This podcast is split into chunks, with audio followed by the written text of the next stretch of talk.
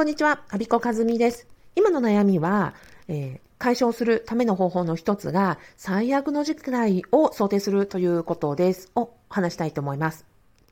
まあ、毎日毎日ね、私たちいろんな悩み抱えながら生きていますよね。で、その解決のヒントの一つが、私たちが今最も避けたい事態、まあ、生きながらにして死んだ方がマシって思うことってなんどんなことだろうっていうふうに想定しておくっていうことかなって思ってます。そうすると自分が最もあの嫌なことの本質が分かり、そしてそれに対処することで安心感を得ることができ、また今悩んでいることはそれに対してどれぐらい枝葉なのかということが分かることによって、あ、まあ、この、うん、究極の根源のリスクとしてはどのぐらいなんだということが比較想定できるからですよね。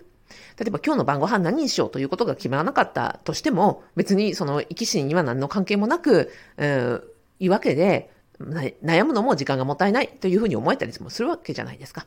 そんなふうに、えー、本当に自分がどういう状況を避けたいと思っているのかを具体的に想定をしておくって大事かなと思ってます。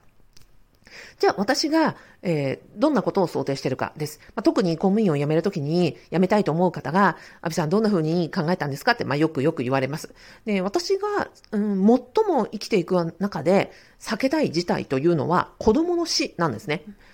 自分よりも先に子供が死んでしまうという事態は、私、多分生きながらにして地獄を味わうことだと思っているので、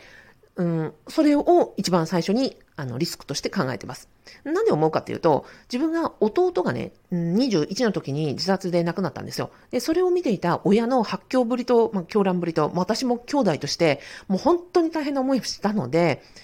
うんと、はい。それは何としても、えー、避けたい。だからまあ、どれだけ大変かというのが分かっているので、その自分が感じた痛みから、えー、これは私の中で一番、え、きついなと思うところなんです。じゃあ、それに対してどういう、あの、こと、対策をしてるかというと、例えば子供を水泳教室に通わせています。で水泳、まあ、水で溺れ死ぬということを、えー、0%にはできないにしても、水泳を習わせているんだということで、リスクは多少軽くなるかもしれないし、何よりも自分が、あ、これに対してできることは全てやったっていうふうに思えるんじゃないかって思ってるからなんですよね。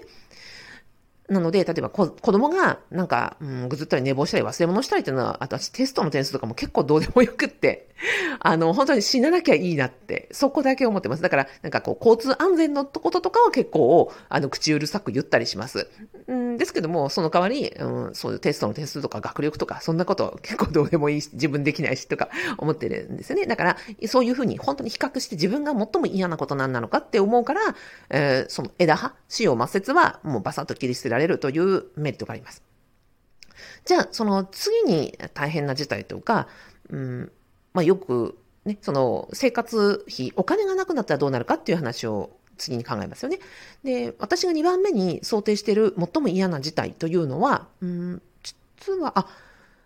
そうですね。自分が死ぬこととかビジネスが立ち行かなくなることではないんですよね。自分が死んで、えー、子供たちの、その、生き証人がいなくなるってことを私2番目のリスクとして考えています。で、自分が死んでも、うん、社会保障制度はあるし、子供の父親いるし、私の親族もいるので、子供たちが食うに困るってことは基本ないと思ってるんですね。うん。で、なので、そっちは経済的な心配はほとんどしていない。だけど、うん、例えば少年、私、保護観察官時代に少年院生とか、あとは、うん、刑務所に入った人たちとか、あとは児童養護施設でね、生活したことのある方たちとお話をすることが多かったです。で、彼らに共通して一番苦しそうだなと思ったのは、の自分のちっちゃい頃、自分が記憶がないような小さい頃の思い出を一緒に語る人がいないっていうことが一番辛そうだなって思ったんですよ。だから自分は、うんと、そのことってとっても人間にとって根源的な、あの、支えになるものだと思ってるから、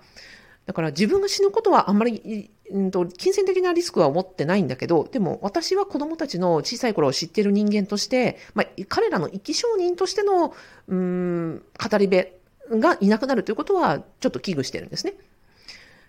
例えば、うん、子供に、えー、あなたがちっちゃい頃は、本当になんか、えー、母乳が大好きでミルクは飲まなくてとっても苦労したんだとか、あの、抱っこよりもおんぶが大好きで、もうずっとおんぶしてたから、もう肩こりがひどくて大変だったとか、そういう話をすると、子供ってすっごく喜ぶんですよ。だって自分が記憶がない時に自分の周りの人たちがどんな世話をされたとか、自分がどんな傾向を持ってるのかってわかるから。あなたもきっとご自身のちっちゃい頃の思い出って、人から教えられてた、あの、聞かされたエピソードが、こう、刷り込まれてるってことないですか？まあ、良くも悪くもね。で、で、そういうちっちゃい時にあの、あ、あそこ行ったよね？とか、あんなもの食べたよね？とか、あんなことあったよね、あの時に住んでたお家みたいだね？みたいな、その同じ思い出も共有できる相手がいるってことって、人間にとって本当に根源的な、あの、自己肯定感の源だというふうに私は感じています。だからこそ自分が死ぬことによって子供たちとその話が共有できなくなるということがリスクだなと思ってます。だから私が今やってることは、うん、アルバムをあの割りかし丁寧に扱ってるんですよ。というのは、写真というツール、あとは動画とかによって子供たちが自分がちっちゃい時にどんなことをされていたのか、私がもしいなくなったとしても動画を見たり写真を見ることで、その断片を垣間見ることができるっていうふうに思ってます。ちょっと話それますけど、東日本大震災の時に、あのね、大変な被害に遭われた皆さんのお声の中で私がやっぱり刺さったのは、家族のアルバムが流されてしまった。命は、あの、救われたんだけれども、あの、アルバムが亡くなったことが本当に、あの、いたたまれないというお話が、私の中に心に刺さっています。そういうことだと思うんですよね。あの、自分たちの歴史を、うん、歴史というのは、うん、写真とか動画とか、そういう語り部というツールで作られているものであって、そこが失われるというのは、すごくダメージ大きいよなって思ってます。だから、まあ、自分が死んだ時のリスクを考えて、アルバムを整理しておいたり、動画をたくさん撮ってあげたり、あとは YouTube やこうやってラジオで喋ってるっていうのも、実は、まあ、うん、これを聞いてくださってる皆さんのためというのもあるんですけど、実は根っこには、あの、まあ私が死んだ時に、子供たちが母親がどういう仕事をしていて、母親が何を考えていて、何を悩んでみて、どういう喋りをしてたのかっていうことが、まあ分かるツールが知ろうと思えばアクセスできるっていうのは、インターネット上にどっかに残ってればどっかでアクセスしてくれるんじゃないかなっていう思いが、実は根っこに流れてるというのもあります。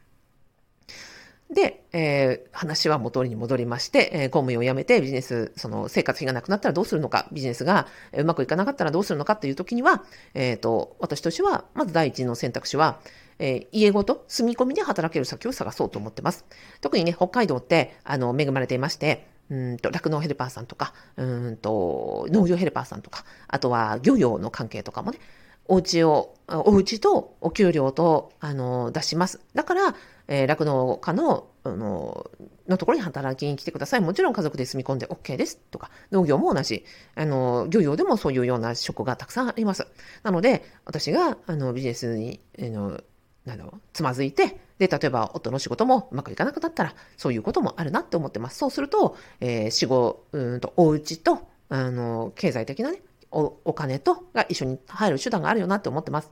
で、まあ、それで、うん、健康を害したりとか、働けなくなったらば、